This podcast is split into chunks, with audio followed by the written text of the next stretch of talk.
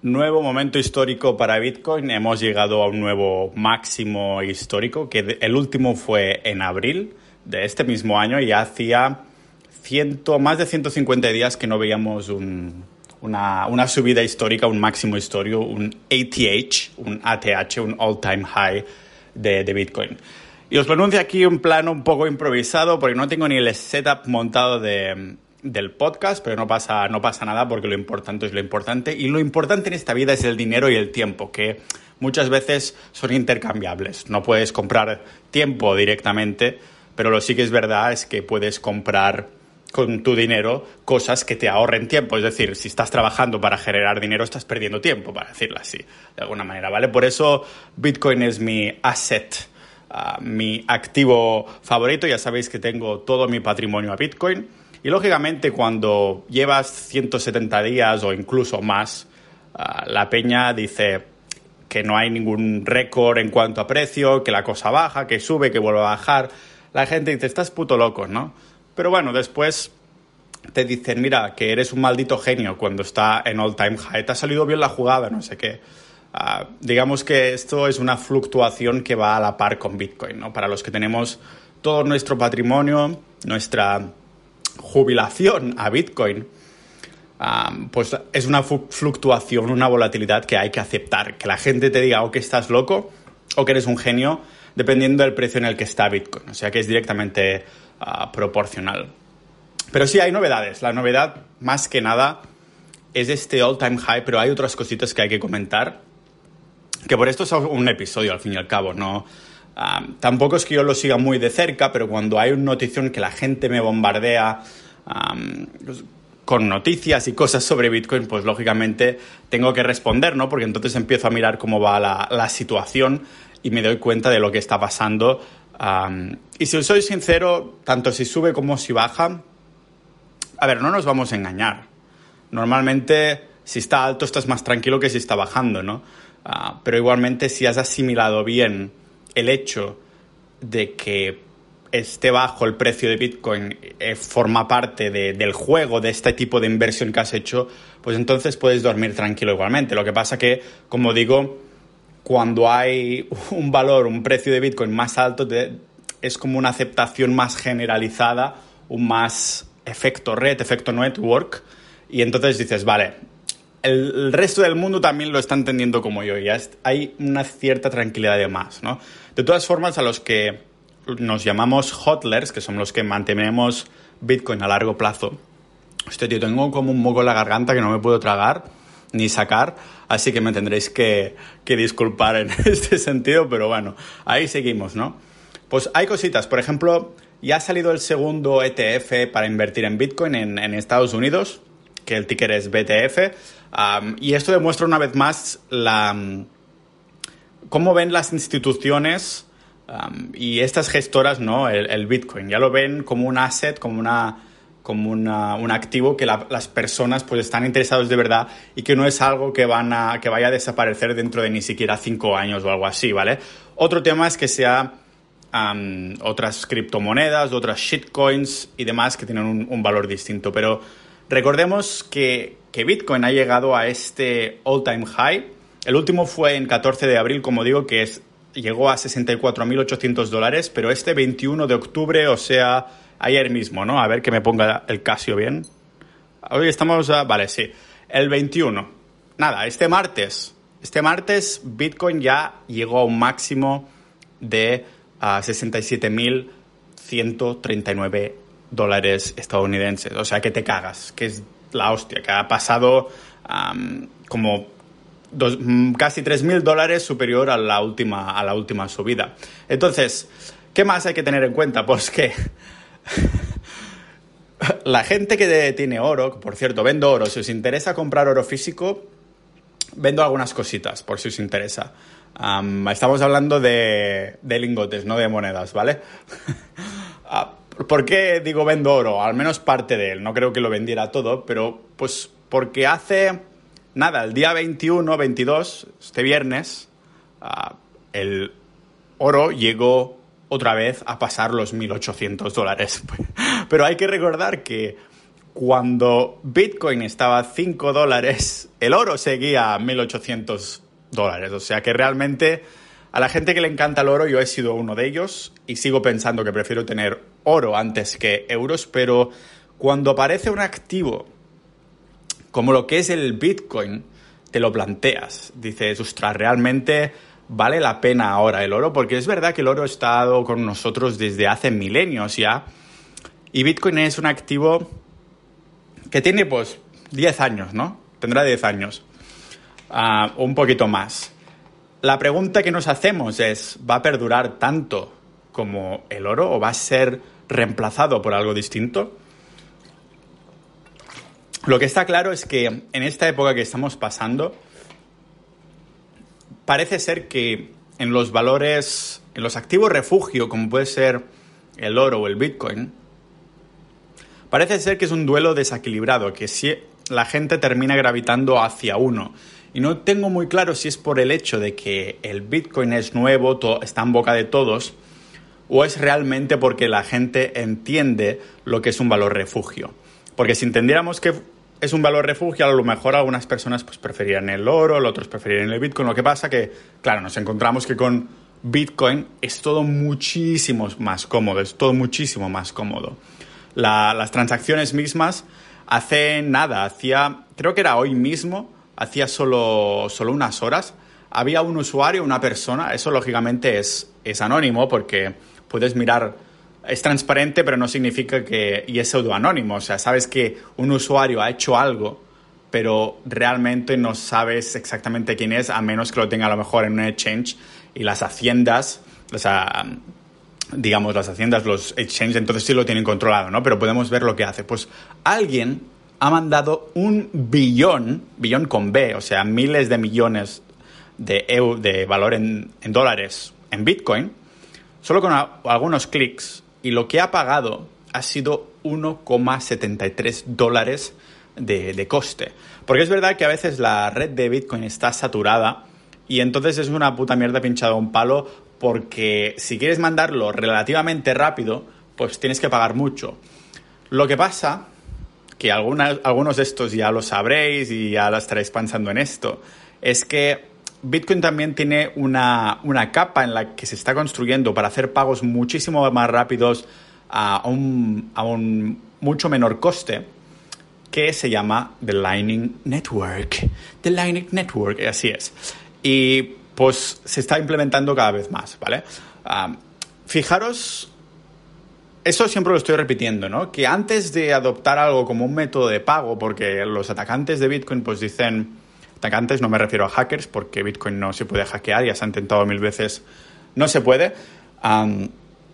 los atacantes me refiero a los que están en contra de Bitcoin simplemente porque no le entienden, porque como yo siempre repito, hay, ah, si entras en el mundo Bitcoin y tienes preguntas y en vez de criticarlas, intentas responder estas preguntas, encuentras que hay respuestas. Lo que pasa que estas personas deciden pues, criticarlo en vez de intentar entender las preguntas o autorresponderse y demás.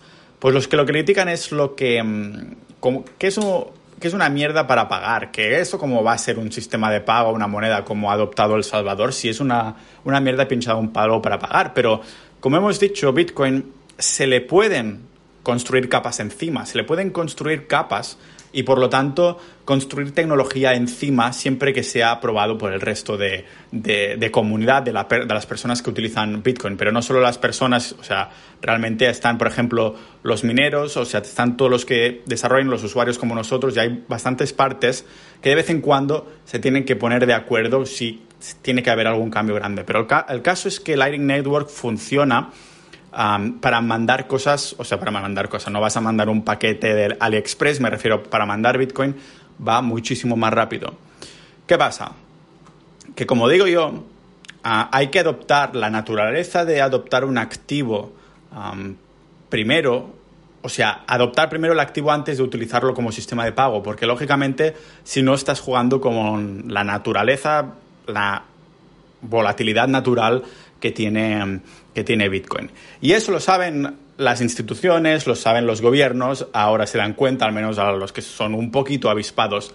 Pero, por ejemplo, lo hemos visto en el caso de, en el caso de Rusia, porque las empresas de, ah, ¿cómo se llama? De, gasolina, de petróleo, eso, de, Rusia, han, han propuesto una especie de proyecto conjunto para minar Bitcoin en Rusia.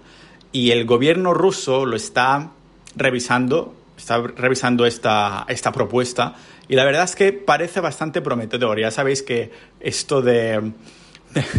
me hace gracia, ¿no? un proyecto conjunto para minar Bitcoin. Aquí la palabra clave es conjunto, ¿no? Que las petroleras rusas se junten para minar Bitcoin rollo al estilo de la antigua Unión Soviética. Pero bueno, mientras sea para minar Bitcoin es prometedor. Lo que pasa es que deben haber visto el potencial que hay ah, detrás, de, detrás de Bitcoin. Y aunque hayamos llegado y bajado un poquito más a, máximo histórico otra vez de Bitcoin, lo que también es verdad es que mm, hay que ir un poco mm, con pies de plomo con las predicciones que hacen la gente. No todo el mundo tiene una bola de cristal tan bonita como mi, como mi calva, pero ya son varias personas, canales de YouTube, influencers, cosas así, que dicen que está hecho y cantado que antes de que termine el año Bitcoin va a llegar a los 100.000 euros.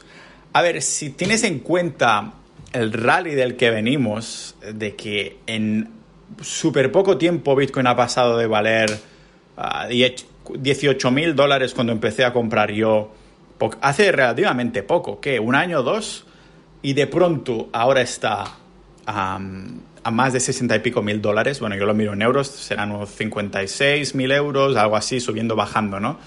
Claro, si lo tienes esto en perspectiva, dices, joder, ¿no? Por eso hay todas estas corporaciones, instituciones públicas que ahora se lo empiezan a mirar más en serio. No solo veíamos el proyecto este de las petroleras rusas, sino que, bueno, sí que es verdad que algunas empresas de energía rusa ya están minando Bitcoin.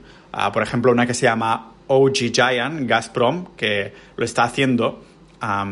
pero digamos que este proyecto es un proyecto mucho más a, grandes, a gran escala y mucho más escalable y realmente para meter una inversión de millones y millones ahí para sacar pasta, pasta Bitcoin. Pero no son solo estas grandes corporaciones también las que están queriendo sacar pasta, tampoco somos nosotros los pequeños los pequeños ah, inversores hodlers. Lo veíamos, por ejemplo, con el caso de, los, los bomberos de uno de los ah, estados de, Estados Unidos, en, Houston, que su fondo de pensiones ha comprado 25 millones de, de Bitcoin y Ether. O sea, que realmente dices, son, es todo el perfil de personas que al, menos pretendemos entender algo de, lo que son finanzas personales, que intentamos sacar tajada ahí porque sabemos que esto no es un esquema piramidal, que no es pasajero y que esto está aquí para quedarse.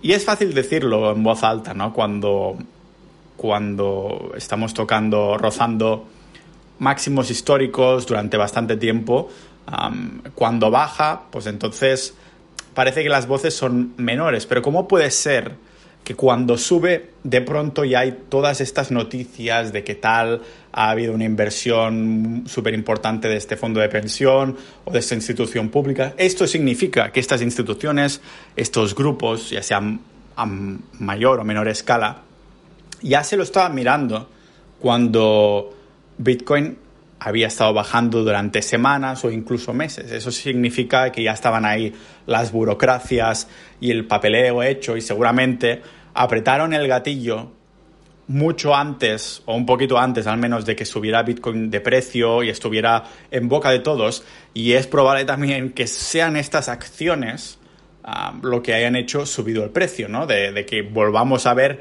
sin ninguna noticia en particular. No es que Elon Musk ha dicho algo en un tweet, no, no, es sin que haya algo en particular del precio de hablando de Bitcoin, ninguna noticia mainstream que sube el precio de golpe. No, no, han sido pequeñas acciones y esto para mí son buenas noticias porque significa que es algo, son unas es un precio que se ha conseguido de una manera mucho más sana. Lógicamente, si Elon Musk tuitea alguna cosa, sube un montón Bitcoin, pero sabes que esto va de, va de caída. A lo mejor si estás ahí para sacar pasta, a, a, corto plazo pues puede tener sentido que estés atento a este tipo de noticias, pero no es mi caso, ¿no? Prefiero estar atento a este tipo de pequeñas noticias que tienen una importancia, que le dan una solidificación a lo que es la, la idea de, bueno, la idea de, de Bitcoin, ¿no? Después, claro, lógicamente creo que no soy el único que está pensando en esto, porque en el último episodio en el que hablábamos de Bitcoin, de algo, lo que es la actualidad Bitcoin, os comentaba como la, la, oferta que tienen los exchanges, las plataformas de cambio de, para vendernos a nosotros um, Bitcoin o otras criptomonedas, en el caso de Bitcoin tenían cada vez menos supply, tenían cada vez menos cantidad de Bitcoin para vendernos. Esto significa que no pueden recomponerse a tiempo, no pueden comprar suficientes Bitcoin para después venderlo a los clientes de los exchange. Porque, ¿qué significa esto? Que nadie quiere vender. Incluso ahora, con los precios máximos que hemos visto uh, este mismo octubre 21, desde septiembre de 2018 es estamos viendo la cantidad de Bitcoin que tienen los exchanges, la cantidad más baja de Bitcoin que tienen los exchanges desde septiembre de, de, 2018. Esto significa exactamente esto, que incluso ahora con estos precios altos nadie quiere vender. Cuando hace poquitos años con Bitcoin, cuando habría...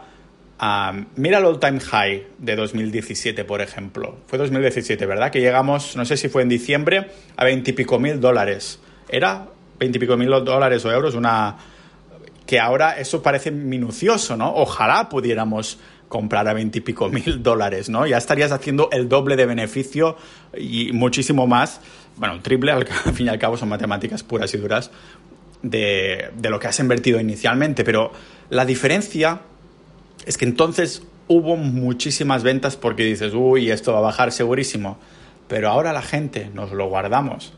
Decimos, uh, está máximo histórico, ¿y qué? Ya habrá otro máximo histórico, porque al fin y al cabo Bitcoin ya nos lo ha demostrado, ya nos ha demostrado que puede hacer más, uh, más máximos históricos y que no le cuesta mucho realmente. Y son estas mismas instituciones, son estos mismos grupos y también somos los pequeños inversores que todos juntos estamos llevando Bitcoin para arriba.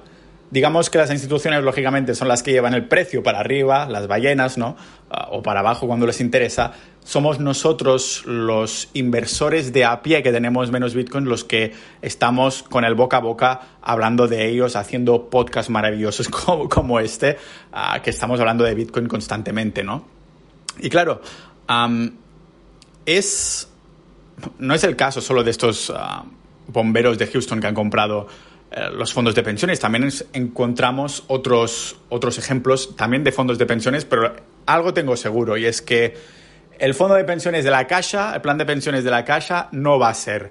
No va a ser la Caixa quien va a comprar Bitcoin o va a poner Bitcoin dentro de su plan de pensiones. ¿Qué van a comprar? Pues acciones de su mismo banco, de la Caixa, ¿vale? Son errores que uh, que cometen, yo creo que forma pa parte un poco de esta cultura financiera estancada en el pasado, ¿no? De, que no, de no querer evolucionar, de no querer entender que el orden de las cosas pueden ir cambiando. Eso lo ponía yo en un tuit hace tiempo, hablando, ya sabéis que me gusta mucho la historia, y era precisamente hablando de historia, que decía que todas las culturas, en todos los momentos puntuales del mundo, en cada preciso momento estamos pensando que este ya es el último orden mundial de las cosas, que las cosas no pueden cambiar ni hacer un cambio, un, un giro de 180 grados, pero las cosas ya sabéis que no es así, que son, yo creo que es uno de los errores que cometemos en, en nuestra cultura, la, la, cultura española, sobre todo la española financiera, imagínate ya, um, que, que,